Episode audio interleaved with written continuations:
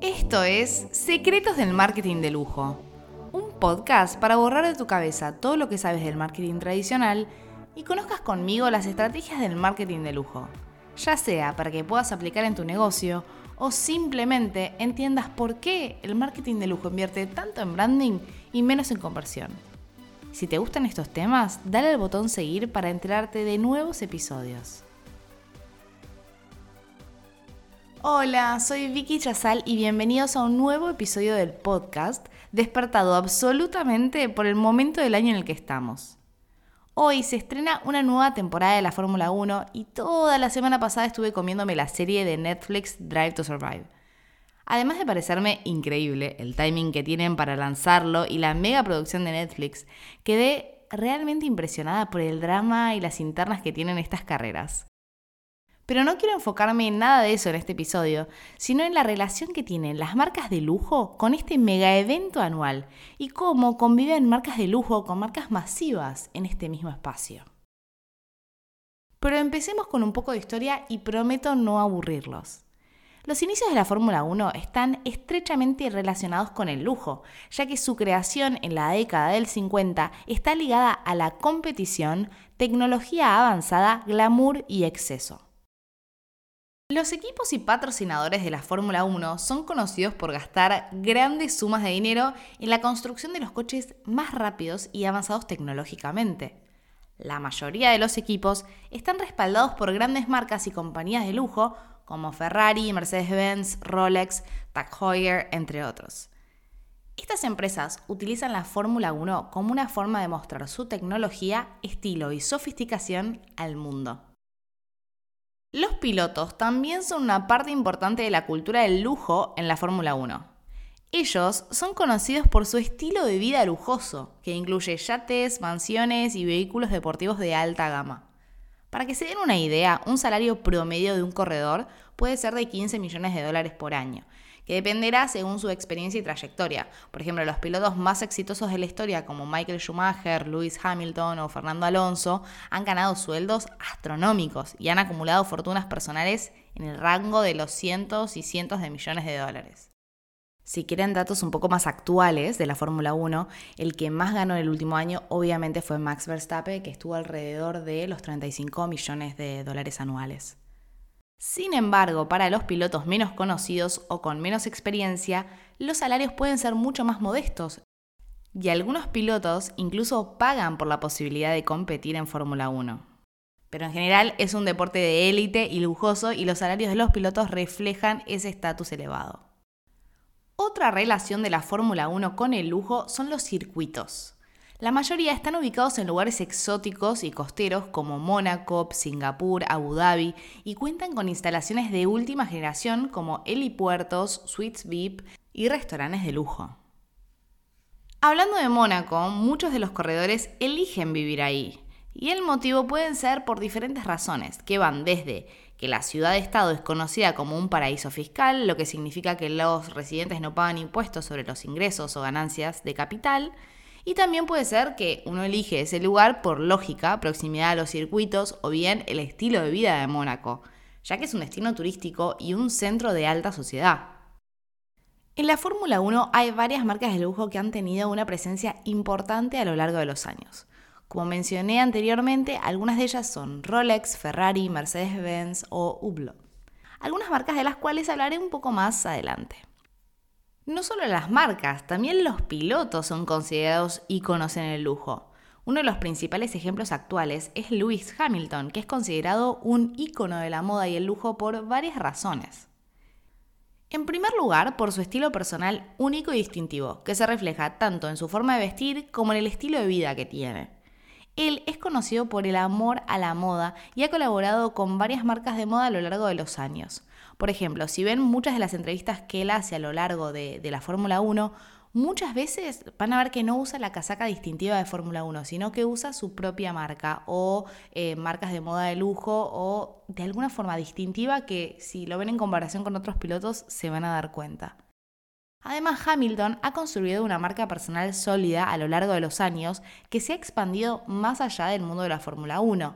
Si bien no son marcas de lujo, Louis ha lanzado su propia línea de ropa Tommy by Louis en colaboración con Tommy Hilfiger.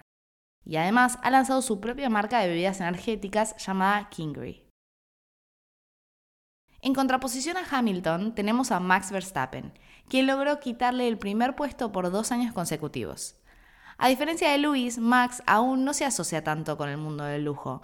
Si bien tiene algunas conexiones con este mundo a través de sus patrocinadores como Tag Heuer, sus pasatiempos y estilo de vida, aún no es un ícono de la moda o un ícono del lujo hecho y derecho como podría ser Hamilton. Y hablando de relojes, debo destacar que estos son un elemento esencial de la Fórmula 1, ya que los pilotos necesitan medir el tiempo con precisión durante las carreras. Como resultado, varias marcas de relojes han establecido asociaciones con la Fórmula 1 y patrocinan a equipos y pilotos en la competición.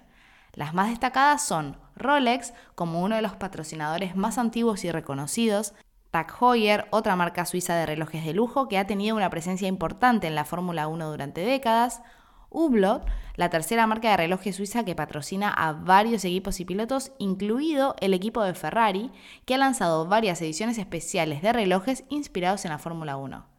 Y otra marca de relojes es Richard Mille, que si bien es relativamente nueva en el mundo de la relojería, ha logrado establecer una presencia importante y patrocina a varios equipos y pilotos, incluido Fernando Alonso. Por último y no menos importante, tenemos a Bell Ross, marca francesa de relojes que se especializa en relojes de piloto y aviación. Más allá del por qué los relojes son tan importantes en la Fórmula 1, quiero que vean el product placement de las carreras. Ni bien termina, cuando le van a hacer una entrevista a alguno de los corredores, vean lo rápido que se ponen los relojes para que en la entrevista aparezca perfectamente el product placement. Y acá uno con el capítulo anterior que hablábamos del product placement en el cine.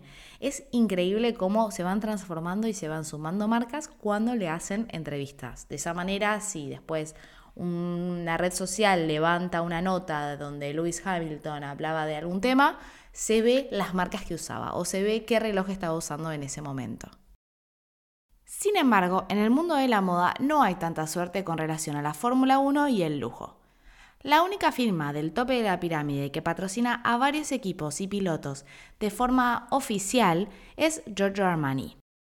Luego tenemos marcas premium como Hugo Boss o Michael Kors o marcas más mastiche como Tommy Hilfiger y Puma. Y ahora me pregunto, ¿cómo conviven las marcas masivas con las marcas de lujo en la Fórmula 1? Básicamente conviven gracias a la diversidad de audiencia y al posicionamiento de los equipos y pilotos en la competición. Por un lado, las marcas más masivas como Red Bull, Coca-Cola, entre otras, tienen como objetivo llegar a un público más amplio y diverso. Y su objetivo es generar impacto y notoriedad a través de estas carreras de Fórmula 1, ya sea a través de patrocinios de equipos y pilotos o mediante la creación de campañas publicitarias dentro de la carrera. Por otro lado, las marcas de lujo como Rolex, Giorgio Armani y otras tienen como objetivo llegar a un público más específico y selecto, estas marcas buscan asociarse con equipos y pilotos que representan los valores de exclusividad, sofisticación y elegancia que transmiten sus productos. En ambos casos hay una finalidad única compartida que es generar awareness, es decir, reconocimiento de marca. Marcas masivas como Coca-Cola o marcas de nicho como Giorgio Armani, ambas necesitan awareness. Y voy a ir acá específicamente a las de lujo. Sin awareness no hay deseo de marca y sin deseo de marca no hay compradores. Entonces, de esta manera, las marcas de lujo también tienen esa misma finalidad que tienen las tradicionales. Ahora bien, viajemos un poco por las ciudades más destacadas en términos de lujo. Viajemos por Miami o por Monte Carlo. Miami es una ciudad que ha ganado mucha relevancia en los últimos años en la escena de la Fórmula 1. En 2022 se llevó a cabo el Grand Prix de Miami, el nuevo circuito urbano de la ciudad. Este evento prometía ser uno de los más emocionantes y lujosos del calendario de la Fórmula 1, ya que esta ciudad es conocida por sus playas, su clima cálido y su vida nocturna exclusiva. Así fue que entre las figuras se vio a Tom Cruise junto al equipo de Mercedes o a Paris Hilton recorriendo las salas VIP. Este año, en 2023, se va a estrenar el Grand Prix de Las Vegas. Por otro lado, Monte Carlo es uno de los destinos más lujosos y exclusivos del mundo y la Fórmula 1 es parte importante de su identidad. Durante el fin de semana del Gran Premio, la ciudad se llena de turistas y celebridades que buscan vivir la experiencia de la Fórmula 1 y disfrutar del ambiente exclusivo de Monte Carlo. Ya hablamos mucho de marcas, pero aún no entramos en la de ninguna del automovilismo en específico. Creo que mi preferida para este episodio es Ferrari, una de las marcas de automóviles más emblemáticas y lujosas del mundo fundada en 1947 por Enzo Ferrari en Italia y desde entonces es sinónimo de prestigio, sofisticación y rendimiento deportivo. Como no sorprende, la historia de Ferrari está estrechamente relacionada con el mundo de las carreras de automóviles y estos autos rojos son conocidos por sus diseños elegantes y aerodinámicos, así como también por sus acabados en piel y detalles de alta calidad. Los modelos más icónicos de la marca son el Ferrari 250 GTO y el Ferrari F40, que son consideradas verdaderas joyas del mundo del automóvil y se han convertido en objetos del deseo para los amantes de los autos de lujo. Y hablando de joyas, ¿qué marcas de joyas han visto presentes en la Fórmula 1? Bueno, esto lo tuve que investigar un poco porque no era tan obvio como los relojes, por ejemplo. Una de las marcas de joyas más conocida en la Fórmula 1 es la suiza Chopard. Chopard ha sido el patrocinador oficial del Gran Premio de Mónaco desde 2002 y también ha colaborado con el equipo de McLaren en el pasado. La marca es conocida por sus diseños elegantes y sofisticados, así como también por su compromiso con la sostenibilidad y la responsabilidad social. Otra marca de joyas que ha tenido presencia en las carreras es la italiana Bulgari. Bulgari también ha colaborado con el equipo de McLaren y también ha patrocinado eventos de Fórmula 1 como el Gran Premio de Abu Dhabi. La marca es conocida por sus diseños lujosos y elegantes con una fuerte influencia italiana. Lo que me sigue sorprendiendo y hasta un poco chocando de este mega evento es la cantidad de bebidas espirituosas que aparecen ligadas a la Fórmula 1. Y digo que me sorprende ya que relacionar el alcohol con el automovilismo me parece un poco peligroso. De hecho, siento que es muy inteligente por parte de Heineken y de Estrella de Galicia ser patrocinador del evento con sus versiones sin alcohol.